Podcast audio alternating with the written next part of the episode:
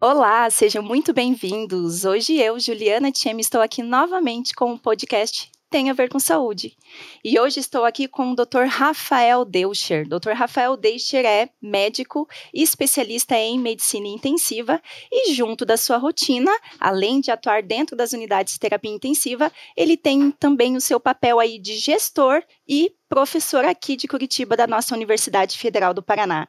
Primeiramente, Dr. Rafael, muito obrigada pela tua presença e seja muito bem-vindo aqui ao nosso programa. Muito obrigado a vocês pelo convite. É uma honra e uma satisfação estar aqui, poder falar um pouquinho de saúde com vocês. Ah, que maravilha. E, doutor Rafael, deixa eu te fazer uma pergunta. Aonde que veio, de onde que veio o interesse pela medicina? Isso já veio desde, desde criança, já veio da adolescência? Quando que você decidiu aí ser médico? Quando que isso fez sentido na sua vida? Então, eu não tenho muito bem uma data da minha juventude de quando eu decidi realmente virar médico. Eu nunca prestei vestibular para outra especialidade a não ser para medicina. Então, eu era convicto. Uh, eu tenho. Eu, quando eu cresci, cresci com uma irmã que tinha hemofilia, e é muito raro hemofilia em mulher. Então, eu frequentava hospitais quando eu era criança por causa dela, de uma maneira compulsória, assim. Então, eu lembro que isso me chamava a atenção e a gente morava em São Paulo e nós iríamos muito no HC de São Paulo, ali, aquele complexo enorme. E isso sempre chamou minha atenção. De alguma maneira eu achava bacana. E aí, na minha adolescência, quando eu já estava me preparando para o vestibular, eu sei que sempre quis fazer medicina, assim. Não, na época não tinha outra opção. Eu prestei o vestibular no primeiro momento, não passei no primeiro ano, e na sequência acabei entrando na faculdade e desenvolvendo todo esse projeto de vida aí. Entendi. E assim, a medicina hoje ela tem várias especialidades, né? Então você falou um pouco aí da hematologia, né? Questão da hemofilia. E aonde que apareceu, então, aí o intensivismo, em que hoje a gente tem um dos grandes nomes do Brasil, aí, Dr. Rafael Deutscher, como é, intensivista? Olha, inicialmente quando eu me formei, eu queria fazer uma área cirúrgica, tanto que eu fiz uma residência de cirurgia geral prévia, eu fiz a residência, terminei a residência e ao longo desses anos de cirurgia eu precisava trabalhar e eu podia ter, eu tinha a opção de trabalhar em pronto socorro, ambulância, terapia intensiva, porque para trabalhar como plantonista em terapia intensiva você não obrigatoriamente precisa ser intensivista formado já. Você tem que ter noção uh, real do, do paciente grave, entendeu? O paciente grave, eu como residente de cirurgia geral, trabalhava em UTI. E eu comecei a perceber e a ver assim que o entendimento que eles tinham na UTI do paciente era global, era complexo. O médico né, que eu tinha contato lá, o intensivista, ele entendia da parte cerebral do paciente, da parte pulmonar, do rim, do intestino. E eu comecei a admirar esse tipo de abordagem global e eu vi os pacientes chegando extremamente frágeis e doentes e indo embora bem.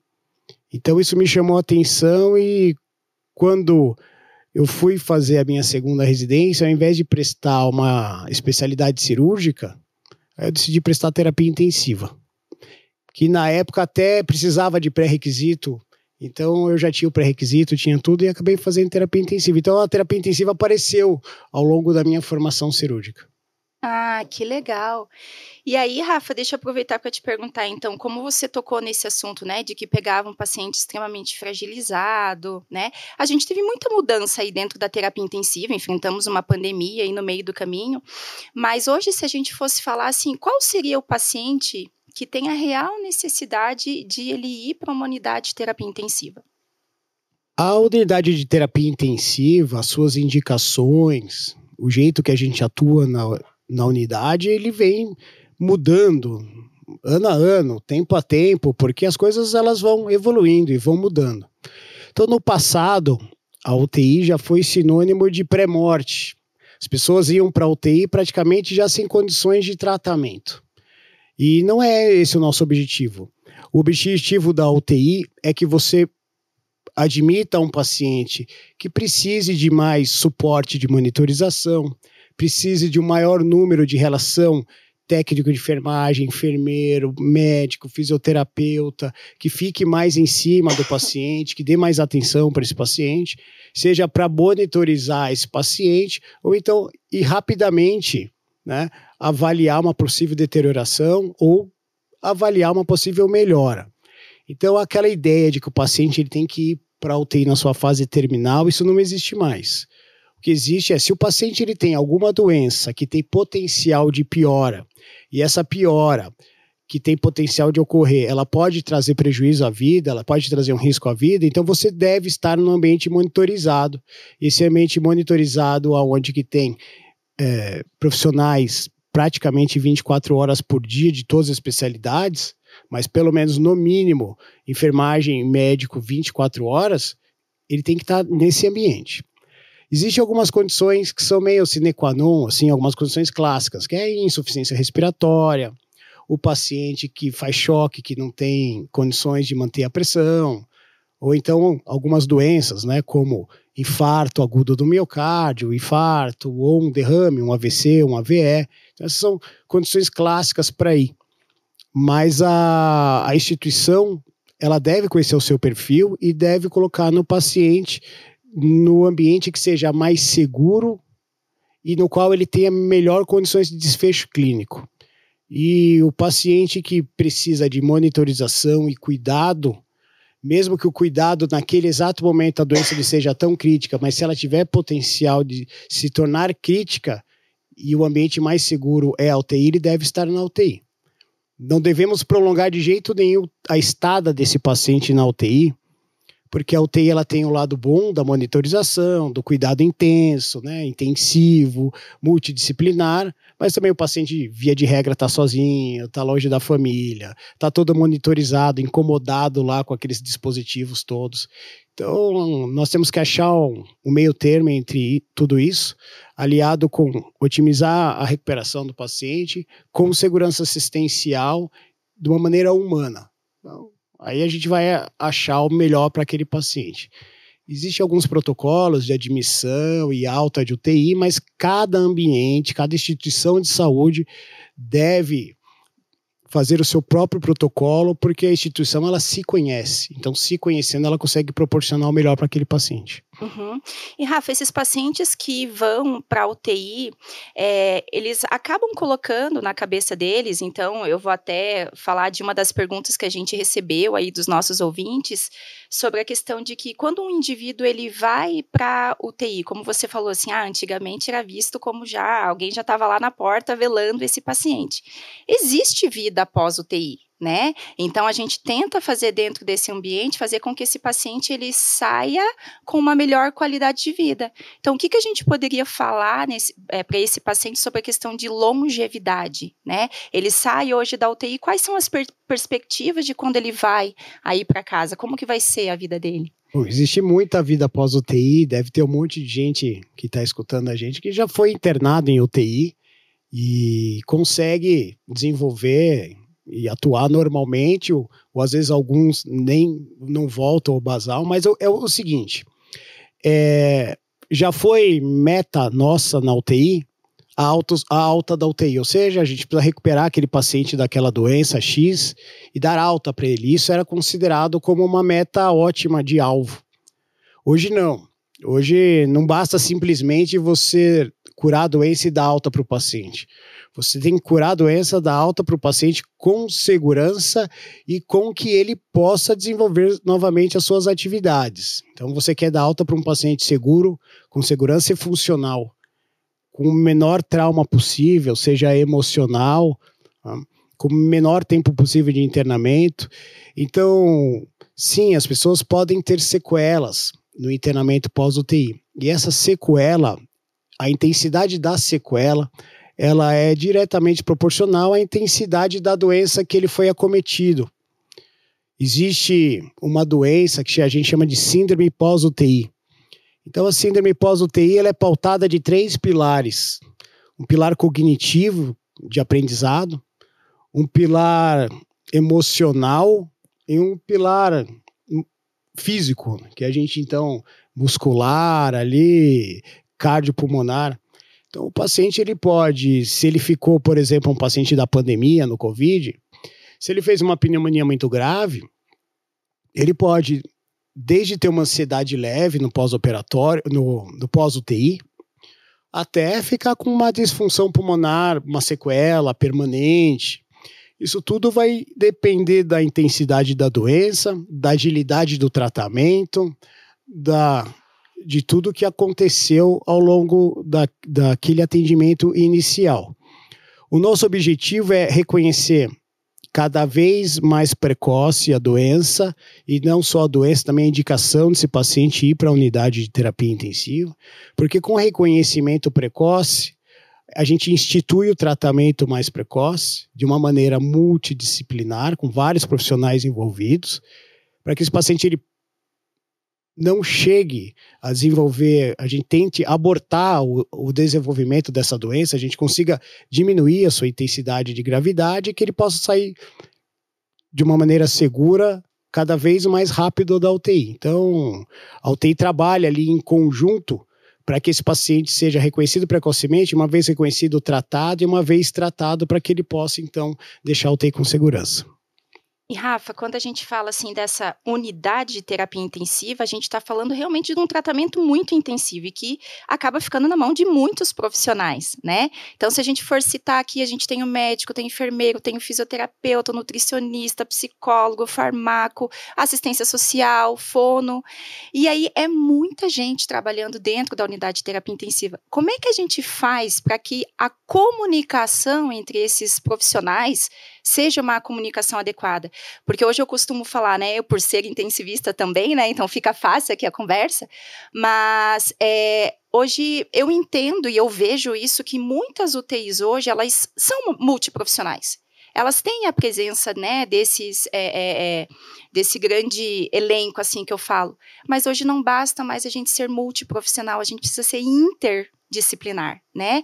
E como é que a gente faz para cuidar da comunicação? Como que a gente faz para que essa comunicação seja efetiva em prol dessa do, do, atendimento do paciente, da segurança assistencial e a gente reduzir o tempo de internamento também e principalmente por benefício dele. Como que a gente faz a gestão de tudo isso? Pois é, não tem nada que seja complexo que vai ter uma resposta de um tratamento simples. Ah, vamos fazer uma analogia, uma equipe de Fórmula 1. Né, vai ter o piloto, e o piloto é parte do processo. Vai ter o pessoal que faz o pit stop, mas tem o pessoal que faz a telemetria, tem o outro pessoal atrás que está desenvolvendo pneu e gasolina. Então, para que aquele carro de Fórmula 1 seja vitorioso, tem um monte de trabalho de um monte de gente com várias perspectivas de visões sobre a mesma coisa que é o carrinho de Fórmula 1 que precisa ganhar. O paciente complexo, paciente grave, o paciente que está na UTI, é, que ele está grave ou que ele tem potencial de gravidade, ele é um paciente que ele precisa de um entendimento com certeza multidisciplinar. Então é um paciente que vai, ele tem que ter o médico ali para dar as suas direitos, fazer o diagnóstico da doença, implementar um tratamento que seja adequado. Mas aquele paciente ele tem que ter um acompanhamento do fisioterapeuta, porque enquanto ele está lá, ele precisa receber fisioterapia. A fisioterapia é extremamente ativa ali quando a gente tem pacientes em ventilação mecânica. E quando o paciente ele está acordado, a psicologia atua de maneira fenomenal com esses pacientes. E quando eles estão em coma, a psicologia atua com a família, já que quando o paciente adoece gravemente, ele não adoece sozinho, o núcleo familiar adoece junto. Então, cabe aí também a estrutura no qual o paciente está inserido dá todo esse apoio também para os familiares. E outros profissionais, principalmente enfermagem, que é o que põe o cuidado, a mão, né, do cuidado no paciente ali. A gente fala de fonoaudiólogo, nutricionista, dentista na UTI. Né? Então, nós temos uma infinidade de profissionais que em, tra em trabalho conjunto só tendem a, a agregar eu acho que não, não há como você ter uma unidade de terapia intensiva no qual os profissionais não estejam habituados a trabalhar dessa maneira interdisciplinar.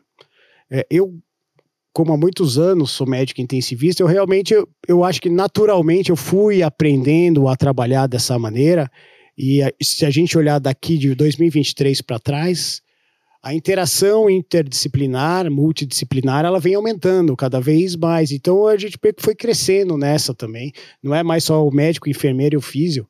Hoje já tem bastante gente dentro da UTI e não há como ser diferente. Então, a comunicação, via de regra, né, uma equipe vai acabar cuidando mais ou menos de 10 leitos, de 10 pacientes.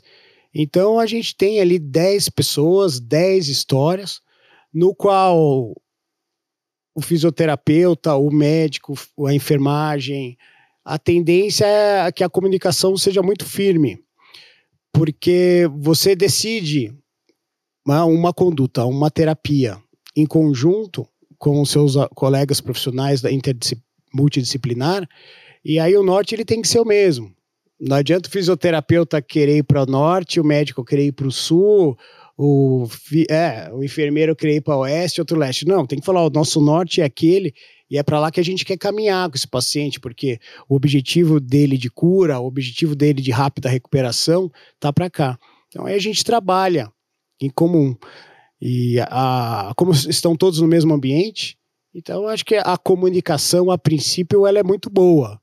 Eu realmente sempre me comuniquei muito bem com a equipe que eu trabalhei. Nunca tive problema com comunicação, então, inclusive, quem tem problema de comunicação de interprofissional ou interpessoal, na verdade, acho que até tem um certo é, comprometimento aí para continuar trabalhando, desenvolver um bom projeto, um bom trabalho. Uhum. E, doutor Rafael, é, hoje você está, é o atual né, presidente da Sociedade de Terapia Intensiva Paranaense, e ah, dentro da sua prática você também leciona aí cursos relacionados também à Associação de Medicina Intensiva Brasileira, e hoje eu sei que você acaba tendo conhecimento muito grande baseado na realidade das UTIs aqui do nosso, uh, do nosso país, né? Essas realidades são muito diferentes em termos de estrutura, de profissionais que atuam, de especialização desses, desses profissionais, é muito discrepante? A gente vive num país continental e realmente essa extensão territorial tão grande traz realmente diferenças gritantes.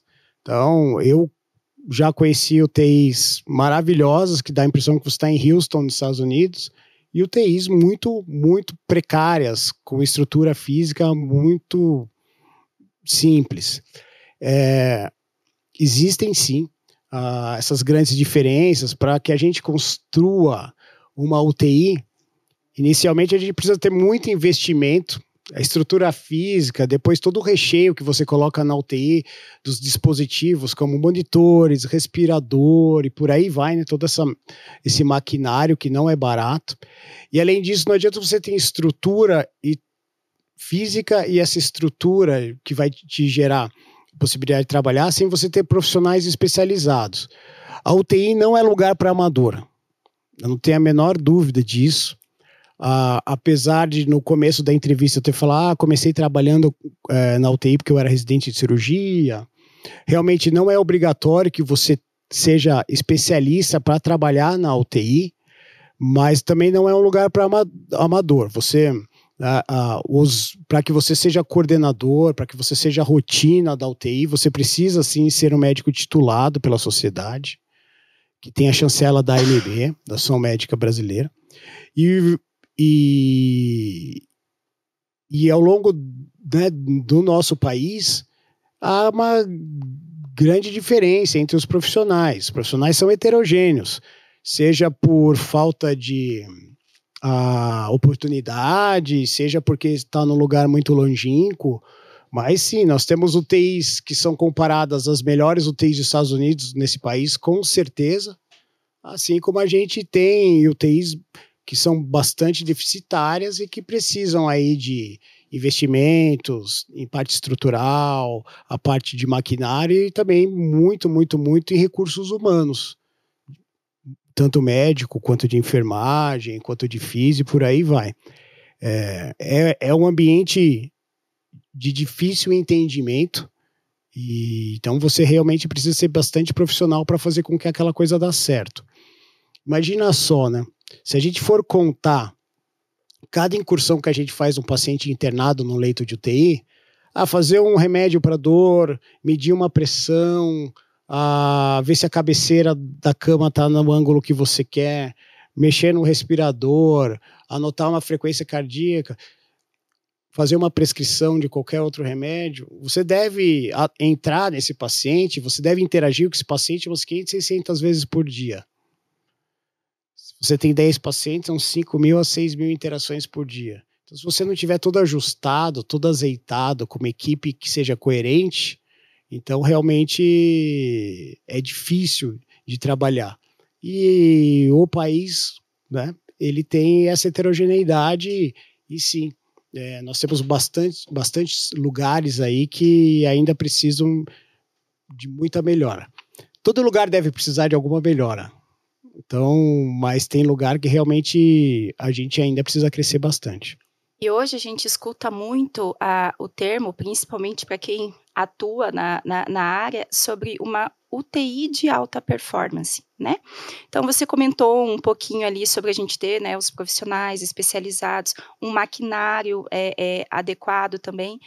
Mas se a gente for pensar hoje no conceito mesmo de uma alta performance, o que, que a gente poderia colocar como pontos-chave? Seria o tempo de internamento do paciente, o número de eventos adversos que acaba sendo diminuído, é questão de é, segurança assistencial. O que, que seria hoje o ideal para uma UTI de alta performance? Bom, alta performance significa você fazer o melhor com o menor recurso possível menor recurso de recurso humano, menor recurso de tempo, menor recurso possível. Ou seja, você vai fazer muito, a princípio, com menos. Então, assim, o ideal é que você deixe o paciente menos tempo internado, mas que a alta alta seja uma alta segura, sem negligência, sem imprudência. Para isso, você precisa de uma alta performance do sistema diagnóstico e rapidamente você tem que fazer o diagnóstico, porque algumas doenças são tempo dependentes, quanto mais precoce você faz o diagnóstico, mais rápido e melhor vai ser a recuperação. Então, uma UTI de alta performance leva em consideração é, o reconhecimento rápido, um tempo de, de internamento baixo, poucas complicações associadas à assistência à saúde, ou seja, que aquele paciente ele desenvolva menos infecção, que aquele paciente desenvolva menos sequela no futuro, seja desde uma ansiedade até uma sequela motora. Então, o ideal é fazer muito da melhor maneira possível e economizando recursos, não só falando de recurso financeiro, mas né, o, o, o, tempo do paciente, assim, o tempo da equipe, que esse paciente rapidamente deixe o hospital de uma maneira segura, mas totalmente viável, sem negligência. E hoje a gente tem também a questão da tecnologia falando muito alto e muito rápido, né? O tempo vai passando e a gente vê cada vez mais avanços tecnológicos aí acontecendo e haja vista que tem situações de que às vezes não se tem um investimento para isso a, e tal. É, é, tem um dos profissionais assim que eu super admiro também, que ele é da fisioterapia, né, da, a, da, da, parte do intensivismo, e ele fala muito assim, ele fala exatamente essa frase, se Deus quiser um dia eu vou ter a, a oportunidade de entrevistá-lo também, mas ele fala assim que o futuro é analógico, então, hoje a gente vê tudo está relacionado à tecnologia. Então, quando a gente fala de um, é, um diagnóstico precoce, né? Tem coisas que a gente sabe que realmente é ali do, do raciocínio clínico do profissional, ele estudou para isso, né? Mas tem coisas que ficam muito mais fáceis de a gente chegar com o avanço da tecnologia. Esse avanço da tecnologia, de alguma maneira, pode isentar a ação do profissional, ou seja, já queria linkar uma, né, uma outra coisinha também, porque assim, hoje a gente vê já na Europa algumas UTIs trabalhando com a telemedicina. Então, eu queria linkar um pouquinho isso, né? O que, que esses avanços tecnológicos podem gerar de benefício e risco, né? E aonde, para onde que a gente está caminhando quando a gente fala aí da realidade brasileira? É, eu acho que o avanço tecnológico só vem a, a agregar para nós. Ah, acho que o, o, raciocínio clínico nunca vai deixar de ser aplicado na beira do leito, meu, meu ponto de vista porque você precisa, mesmo para pedir exames complementares, você pode ter a melhor máquina do mundo para fazer um teste diagnóstico ali de uma imagem, a melhor tomografia do mundo. Mas se essa tomografia não for bem indicada, você não vai saber interpretar esse exame, você vai ter alguns achados que às vezes não, não vai ter repercussão clínica, ou então vai desviar a atenção do profissional que está fazendo a investigação diagnóstica. Então é claro que você ter recursos diagnósticos mais modernos, recursos terapêuticos mais modernos, só vai te ajudar. Mas em nenhum momento a gente deve deixar de exercer o raciocínio clínico, a hipótese diagnóstica, de examinar o paciente, e aí sim começar então a decidir qual tipo de exame diagnóstico você vai pedir para aplicar a sua terapêutica. Que a gente tem inteligência artificial que está crescendo bastante, os big datas, e com certeza a inteligência artificial vai vir provavelmente para nos ajudar Tá? para nos ajudar a minimizar erro, para nos ajudar, quem sabe, numa agilidade de raciocínio. Mas, do meu ponto de vista, ainda é impossível de que a gente passe um paciente dentro do scanner, ele, de uma maneira pragmática, te dê o diagnóstico e te oriente um tratamento. Porque a gente, o, o paciente ele ainda ele, apesar das doenças serem. É, eu tenho uma pneumonia, você tem uma pneumonia, mas a pneumonia em mim se comporta de uma maneira e em você se comporta de outra. Então, cada paciente vai ter a sua particularidade de tratamento. E há uma tendência na terapia intensiva de, inicialmente, a gente dar um pacote de tratamento e, e ah, aqui, ó, dar aquele mesmo tratamento para todo mundo, mas rapidamente a gente já vai individualizando para a necessidade, para a demanda daquele paciente porque eu quero gerar uma alta performance nele, eu quero que, ao invés do leito 5 se recupere, eu quero que o seu José se recupere. E às vezes o seu José tem algumas características particulares que a Juliana não tem. Então eu preciso customizar um pouquinho o tratamento para ele. Então, quem sabe, inicialmente, as big datas, a inteligência artificial, jogaria todo mundo no mesmo cesto e não teria esse poder da individualização. Uhum. E a gente passou, não tem como a gente falar de intensivismo sem tocar nesse assunto, mas em 2009 a gente já passou, a gente passou a princípio aí pela endemia, pandemia aí do H1N1 e que não foi nada, né, comparada ao que a gente passou aqui em, em, em 2019.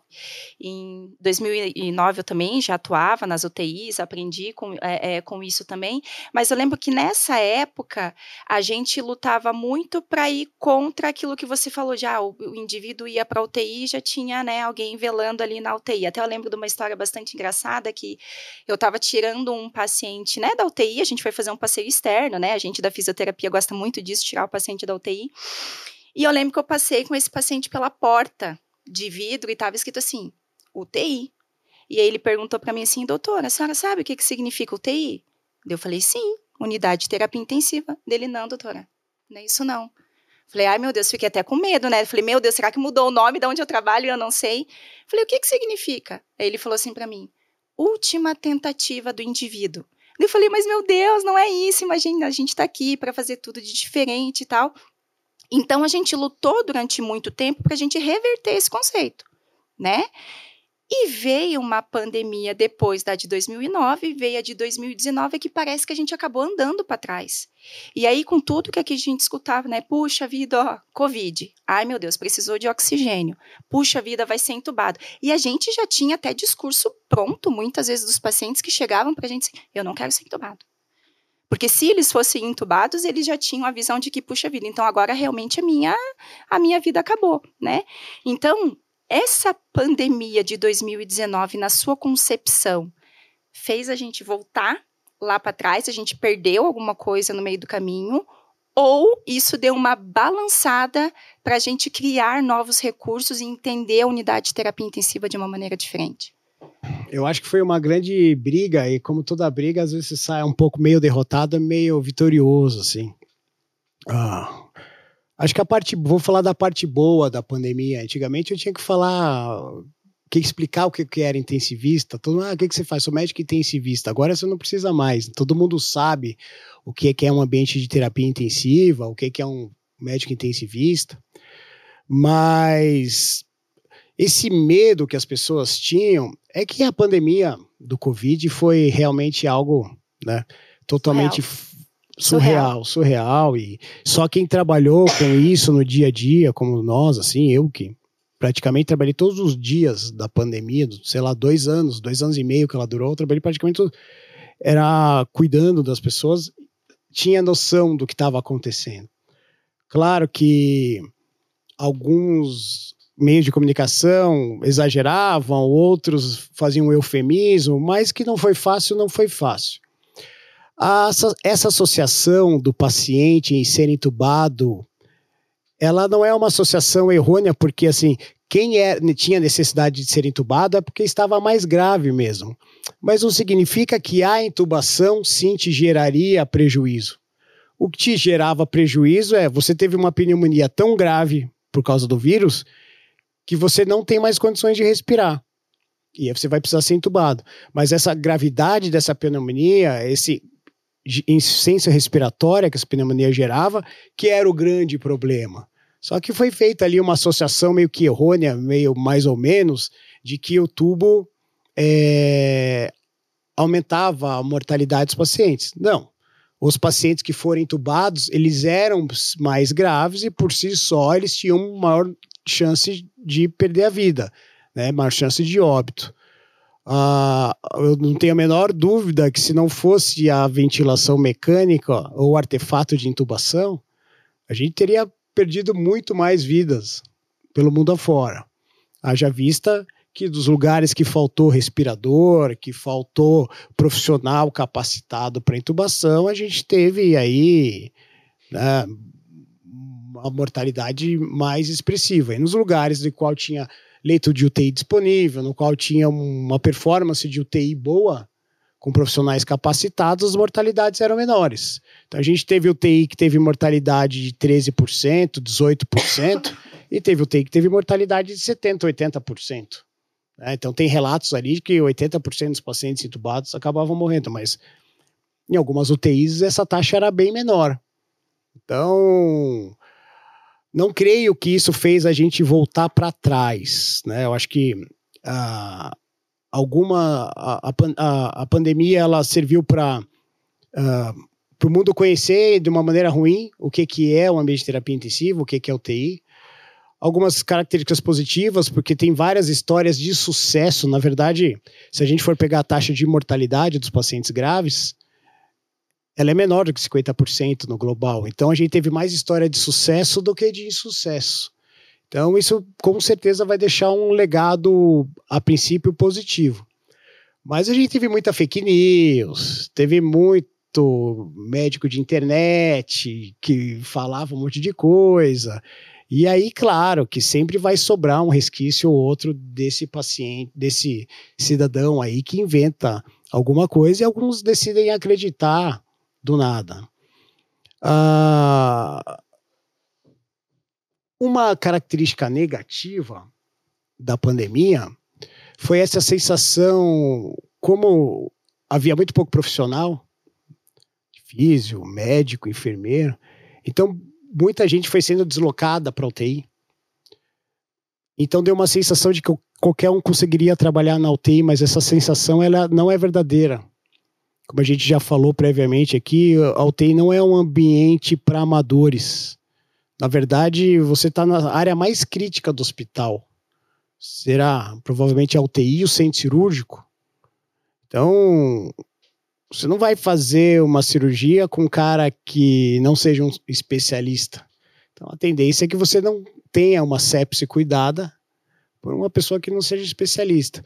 Então deu uma sensação global, às vezes, de que qualquer um poderia trabalhar na UTI. Isso não é verdade. Para trabalhar na UTI, você tem que ser um profissional capacitado, né, que entenda o que você está fazendo. Às vezes você não tem o título de intensivista, mas você tem lá uma outra especialidade e está capacitado a trabalhar. Então, acho que foi um ponto negativo, pode ter sido isso, que a tendência é que naturalmente isso vá se ajustando porque o próprio o próprio paciente ele vai querer ser tratado no ambiente de excelência, o máximo possível que ele conseguir. Aqui, Rafa, você acaba deixando um ponto para mim extremamente importante, que é sobre a valorização do profissional que atua dentro da terapia intensiva. Se eu jogar um pouquinho aí é, a sardinha para o lado da, da fisioterapia, já que é a minha, a, é, a minha formação, a, antigamente perguntava assim, o que um fisioterapeuta faz dentro da UTI? Ai, meu Deus, ele faz choquinho, aquilo que estava todo mundo acostumado, né, com, né, eletroestimulação tal. E aí veio a questão, e, e, a gente falou muito isso, ó, a gente que ajuda no processo de ventilação mecânica, de desmame da ventilação mecânica, então realmente houve uma visão diferente. Mas hoje todo mundo sabe, então, o que, que o intensivista faz? Seja ele médico, enfermeiro, psicólogo, fisioterapeuta e a valorização desses profissionais. Haja visto que passamos por uma pandemia que mostrou o que a gente realmente faz. Para a classe da saúde como um todo, a pandemia foi boa ou foi ruim? Ah, para as pessoas que trabalharam, eu acho que tiveram a, a, a, satisfação de poder ajudar no momento tão difícil ah, que todos nós estávamos vivendo. Então, realmente existiu, acho que, uma satisfação pessoal das pessoas de poder ver você ajudar no processo de recuperação daquele outro que você nem conhecia, mas rapidamente você já criava uma simpatia pela família, pelo paciente, porque rapidamente você já descobria a história daquele indivíduo ali. Então, eu mesmo mudei pessoalmente, eu mudei como pessoa, provavelmente bastante até, uh, por causa da pandemia mas deixa cicatrizes. Né? As pessoas elas ficaram com cicatrizes ali e a valorização do mesmo jeito que a gente tem a os, as, os perfis das unidades heterogêneas, eu creio que a valorização é heterogênea também. Ah, falando de valorização de remuneração, ah, provavelmente algumas instituições que vão atuar remunerando bem os seus profissionais e outras não tanto, assim, ou remunerando mal. Ah, creio que a valorização pessoal, profissional das pessoas que são atendidas, ela é muito boa. É, eu vejo que as pessoas são gratas, que as pessoas elas entendem a importância daquele profissional. O retorno do paciente pós-alta, né? Quando retorno ele bate lá na do paciente né? pós-alta. Mas claro que isso aí precisa se traduzir também, né, num melhor retorno financeiro. E claro, nós estamos, acho que como todas as várias profissões que nós temos no nosso país, é, várias profissões, a gente está muito aquém do que a gente precisaria atingir ainda.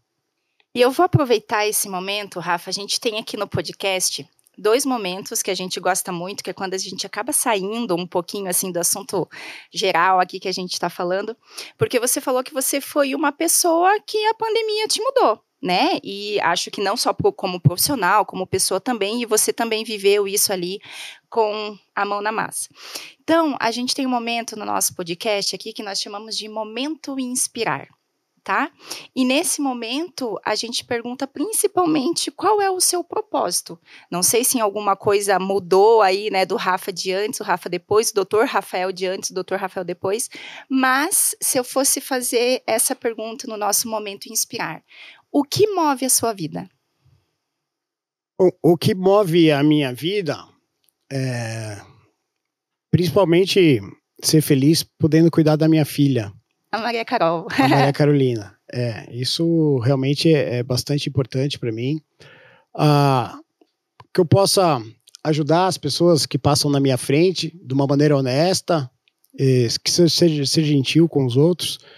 Mas acho que o que move a minha vida realmente é poder né, contribuir aí para a sociedade e devolvendo quem sabe, um pouco do conhecimento que eu acabei ganhando, devolvendo a para seus lares, pais, mães, irmãos, tios, tias. E com todo esse trabalho, poder criar minha filha num ambiente melhor, no mundo melhor, assim. Com, com amor, cordialidade, algo que, alguns princípios que eu tenho certeza que são importantes para ela. Uau. E Rafa, é, quando a gente fala assim, o ambiente de UTI, ele não é um, um, um, ambiente que passa pela cabeça de alguém um dia passar lá, né? É, ai meu Deus do céu, que vontade de internar numa UTI. Mas, por exemplo, tem pessoas que têm vontade de fazer uma cirurgia plástica, por exemplo. E muitas vezes as pessoas, quando elas procuram perdão, quando elas procuram um profissional para fazer essa cirurgia plástica ou qualquer cuidado que ela está tendo, ela acaba procurando profissionais que ah, participam de associações, sociedades, né? Então hoje, né, como a gente comentou aqui já, você é o atual presidente aí da Sociedade de Terapia Intensiva Paranaense. Qual que é a importância que essas associações, essas sociedades, elas têm tanto para o profissional quanto também para um indivíduo que um dia vai precisar de algum, de algum profissional. Bom, o indivíduo, de maneira alguma, pode procurar qualquer tipo de especialista né, que não tenha uma titulação correta. Ah, não vou dizer que só porque você é titulado você é bom, né, bom, mas via de regra, depois que você termina os seus estudos e faz uma residência e se torna especialista, você precisa se submeter a um crivo, né, que é uma avaliação para que você possa tirar então um título. E esse título geralmente ele é dado pelas sociedades de especialidade, com chancela da Associação Médica Brasileira, da MB. Então, o profissional que é especialista, o profissional sério, o profissional que pode se vender como especialista, ele tem que ter passado por esse crivo entre seus pares, e tem que ter essa titulação. o pessoal pode, inclusive, ir no site do Conselho Regional de Medicina do seu estado e procurar se esse médico ele é especialista ou não. No site do CRM ele te diz se o médico é especialista ou não. Ah, eu não boto meu carro no mecânico que não seja especialista, quanto mais a minha vida, a vida dos meus familiares. Então, acho que procurar qualquer profissional, né, seja médico ou fisioterapeuta, ou outro profissional, um nutricionista. Né. Se você precisar de um profissional, é, o ideal é que esse profissional seja o mais capacitado possível. Uhum. E aí, junto com essas associações, isso também acaba acontecendo o processo de atualização desses profissionais também né?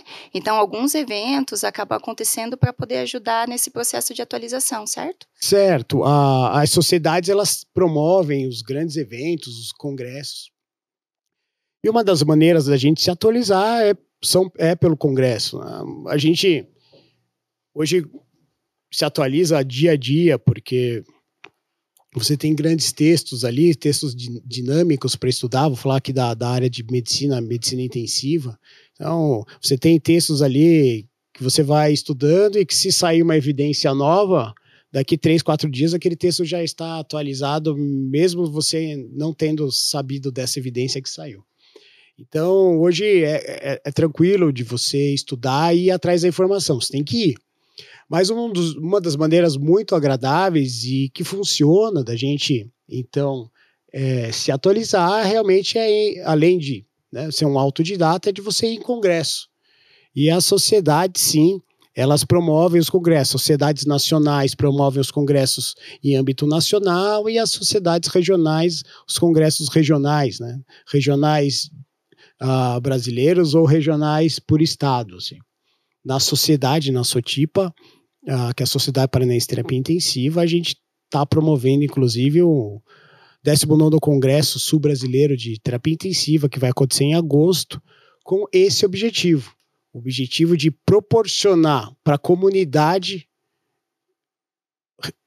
da região sul do país, que trabalha com terapia intensiva, a oportunidade de se atualizar, já que serão, foram profissionais escolhidos a dedos, assim, são temas super pertinentes e que são temas que ah, são corriqueiros do dia a dia do profissional que trabalha em ambiente de terapia intensiva.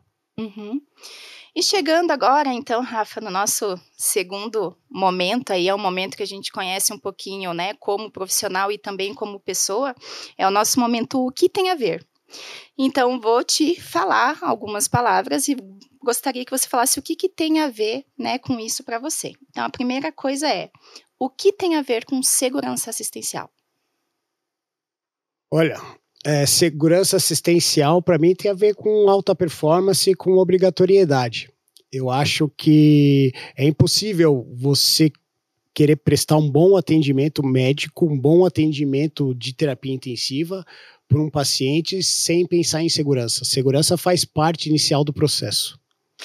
E você falou ali para gente que um paciente, quando ele interna na UTI, a princípio ele recebe, né, esse pacote. Ah, é uma pneumonia, ok, ele recebe esse pacote, mas como realmente isso não acontece igual de um paciente para o outro, então a gente acaba individualizando. E essa individualização também tem a ver com essa palavra aqui. Então, gostaria de saber para você o que tem a ver com empatia.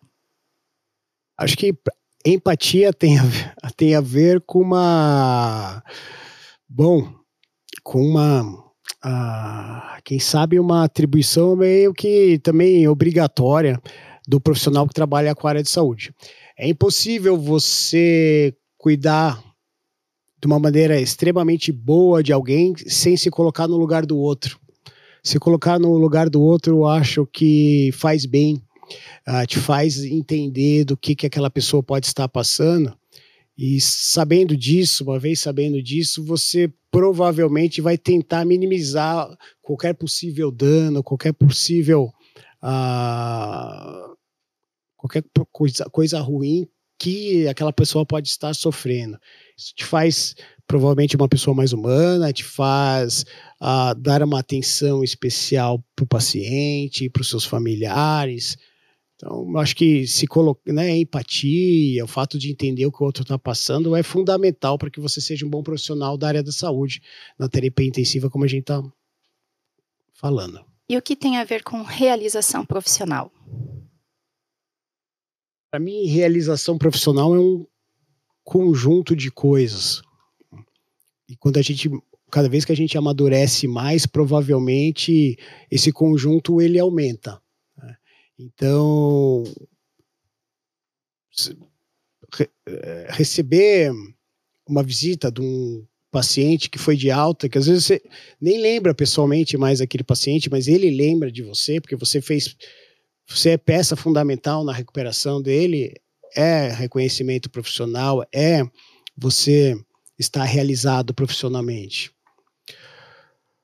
Ah, o fato de nós estarmos aqui fazendo podcast e poder, de alguma maneira, é, elucidar melhor o que, que é a nossa profissão, da gente estar há tanto tempo coeso e trabalhando nas UTIs da cidade e de colegas outros te reconhecerem, isso aí tudo é uma realização profissional. Então, eu, eu, eu devo bastante para a medicina ali. Então, eu me sinto bastante realizado profissionalmente. E agora eu vou deixar de lado um pouquinho o Dr. Rafael Deucher e gostaria de escutar do Rafa. O que tem a ver com saúde? O que tem a ver com saúde é ser feliz, sabia? Porque o termo felicidade, ele, saúde, ele, ele é tão complexo. Saúde não significa você ter um pulmão funcionando, um rim que está produzindo xixi e por aí vai. Você estar saúde é você estar saudável, é você estar apto a viver bem a sua vida, com alegria, é você estar apto a cuidar dos seus filhos, é você estar apto a acordar de manhã feliz, alegre, tomar um café e trabalhar e produzir. Então a saúde, a felicidade, elas são algo muito complexos assim. E para mim ter saúde é poder estar trabalhando, poder estar cuidando da minha filha, da minha família, é poder estar me relacionando com meus amigos, é poder estar aqui contigo de uma maneira leve e feliz. E o que tem a ver com família? Família. Bom, família também é um termo tão, tão abrangente, né? Mas eu vou focar aqui na minha filha, e se a pandemia me mudou, eu creio que a Maria Carolina é, me mudou para melhor. A minha filha tem cinco anos e meio e é um desafio, né, ser pai. E esse desafio que ela me traz diariamente me faz uma pessoa melhor. os desafios que eu vejo que ela vai passar pela frente, de alguma maneira também que eu quero dar todos os princípios, educação para ela, para que ela se torne uma pessoa que consiga a enfrentar o mundo, é, me tornar uma pessoa melhor. Então, família para mim é isso, é estar tá junto e poder cuidar de alguém que você ama de uma maneira muito sincera. Né? Você ama porque você ama. Então, deixar essa família focado bem nela, assim, porque ela mudou o jeito de, no qual eu interpreto a palavra família. E vamos ver agora, Rafa, como que você se define. Rafael Deuscher tem a ver com? Rafael Deuscher tem a ver com Ah, acho que se eu puder.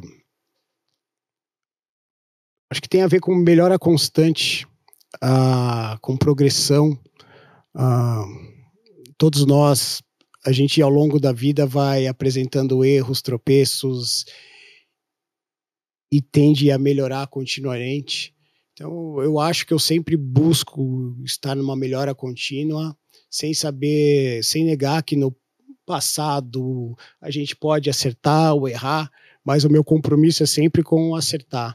De uma maneira honesta, de uma maneira uh, que seja uh, baseada em, em amizade, em amor, mas acho que eu tenho a ver com querer andar para frente. Tá boa.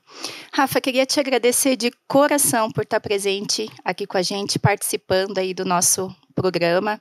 É, sou muito grata, muito feliz de também poder trabalhar aí contigo. E queria te abrir o um espaço, caso você queira deixar alguma mensagem, sendo para algum profissional da saúde ou para quem não é, mas que está assistindo, né, que está ouvindo a gente conversar aqui sobre a saúde, fique bem à vontade. Ah, eu acho que a gente falou bastante sobre saúde e saúde é algo realmente extremamente nobre que todos nós temos. E às vezes a gente nem dá tanta atenção para ela, mas quando a gente perde a saúde, a gente vê o quanto ela faz falta. Então, que as pessoas realmente é, entendam a saúde no complexo, do contexto geral, saúde física, mental, a saúde emocional, familiar, e que as pessoas né, não deixem de procurar os especialistas, os profissionais, para que você seja ajudado se tiver algum tipo de problema. A gente pode ter problema emocional, a gente pode ter problema físico, isso aí tudo provavelmente vai ter um profissional especializado para te ajudar. Tá? Então você faz uma cirurgia de joelho, não tem como você não fazer uma reabilitação com o fisioterapeuta. Então, mas esse fisioterapeuta ele tem que saber o que está fazendo, senão ele pode te, te atrapalhar. Então, não deixe de cuidar da própria saúde. E uma vez que você vai cuidar da própria saúde, procure pessoas que estejam habilitadas para cuidar da sua saúde, uma vez que a gente sabe que invariavelmente existem pessoas um pouco aventureiras por aí. Ok, Rafa, muito, muito obrigada de coração. Agradeço também aí a nossa audiência, nossos ouvintes. Não posso deixar de agradecer, como todo em programa, toda a nossa equipe que está presente aqui no estúdio também. E eu aproveito para pedir para vocês que entrem em contato com a gente, conversem com a gente sobre o que vocês gostariam de saber através dessa seguinte pergunta: E para você, o que tem a ver com saúde? Fiquem com Deus e até a próxima.